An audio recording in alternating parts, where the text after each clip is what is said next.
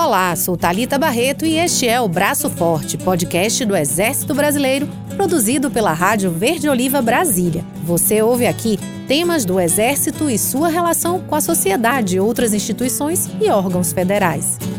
O Brasil sediou no Rio de Janeiro, neste mês, a Conferência de Comandantes dos Exércitos Americanos. O evento foi promovido pela Conferência dos Exércitos Americanos, a CEA, presidida pelo Exército Brasileiro durante o biênio 2022-2023 e constituída de 29 integrantes entre exércitos e organismos internacionais. A CEA é um fórum de discussão que visa identificar os temas de interesse mútuo no campo da defesa, aumentar a cooperação e a integração entre os exércitos. O general Dutra, secretário-geral da CEA, nos explica o que é o órgão e quais os seus objetivos. A Conferência dos Exércitos Americanos é um fórum que foi criado em 1960. Ao longo desse período, o Exército Brasileiro, como participante desse fórum, já teve a oportunidade de ser presidente em três outras oportunidades. Agora, nesse último biênio 22-23, foi a quarta vez que nós estivemos exercendo a presidência. E é um fórum de integração regional. É um fórum onde os exércitos do continente americano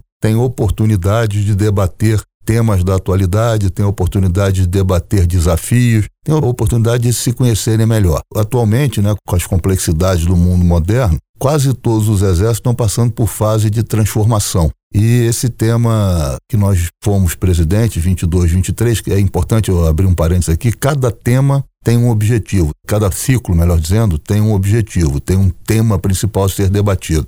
E como eu disse, de acordo com os desafios da atualidade, quase todos os exércitos estão passando por uma fase de transformação. Nós debatemos ao longo dos últimos dois anos o exército do futuro. Então, nosso tema obrigatório era verificar as características necessárias para o enfrentamento a esses desafios. Então, nosso tema era o exército do futuro. A conferência teve como tema central a contribuição da CEA no processo de transformação e preparação do exército do futuro para a ampliação da cooperação e integração no enfrentamento dos desafios e ameaças que possam afetar a segurança e estabilidade do continente americano. O general Dutra fala mais sobre esta conferência.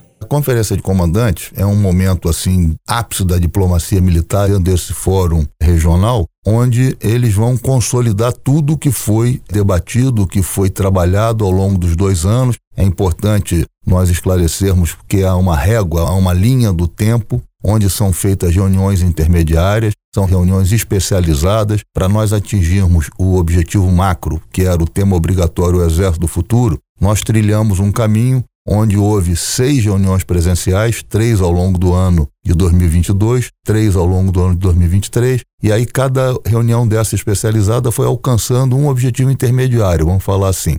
E o foco, o resultado final desse trabalho é apresentado agora. Os comandantes vão ratificar o que foi feito e vão consolidar o trabalho. Isso aí fica assinado em documento, fica assinado em ata. Além das seis reuniões especializadas durante o 35º ciclo da CEA, ocorreu um exercício combinado com foco em ajuda humanitária em caso de desastre natural. A Operação Paraná 3 aconteceu na região de Foz do Iguaçu, com a fase de planejamento em 2022 e exercício no terreno neste ano de 2023, contando com a presença de tropas dos exércitos da CEA, como explica o general Dutra. Durante o nosso ciclo, realizamos a Operação Paraná 3, uma operação realizada na região do Paraná, né, com a participação maciça e importantíssima, além do Exército Brasileiro, de mais 13 países. Então foi muito bacana com tropa do Paraguai, com tropa do Chile, com tropa da Argentina e de outros países com observadores,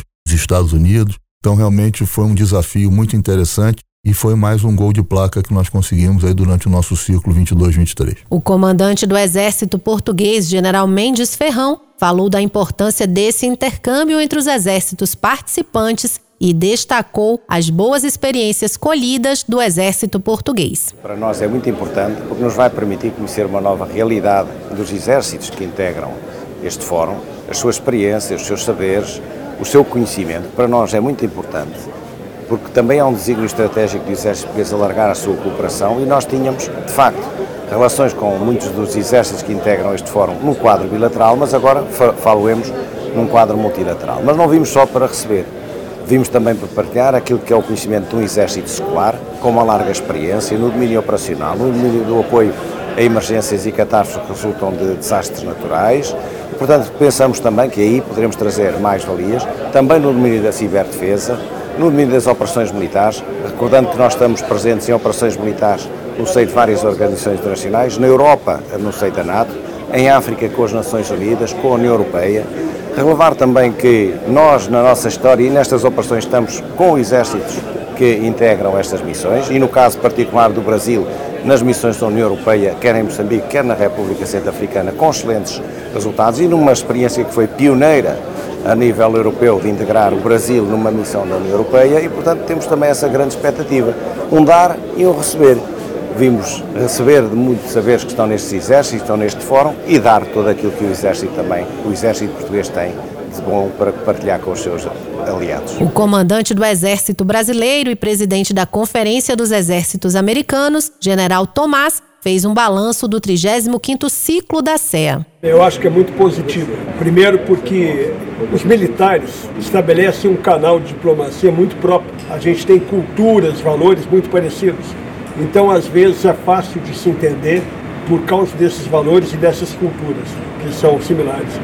Esse ciclo da CEA de dois anos que o Brasil presidiu, né, foi presidente desse ciclo do, da Conferência dos Exércitos Americanos, ele envolveu várias iniciativas, vários eventos, a gente assistiu aqui, seis encontros foram preparados por diferentes países e isso tudo foi coordenado aqui durante a presidência e gestão brasileira nesse período. Então, um trabalho profícuo visando que a gente melhore e pense os exércitos do futuro. Todos nós temos desafios hemisféricos que são transnacionais. Por exemplo, as questões de clima, ajuda humanitária, estão acontecendo em várias partes do mundo. Então, muito bom que a gente possa intercambiar experiência. A gente teve um exercício de ajuda humanitária, a Operação Paraná, né, que envolveu a participação de todos os integrantes da Conferência dos Exércitos Americanos. Então, essa e outras iniciativas elas se mostraram muito exitosas, muito profícuas e abrem canais. Então acho que a missão está bem cumprida. A gente passando agora o bastão para o México.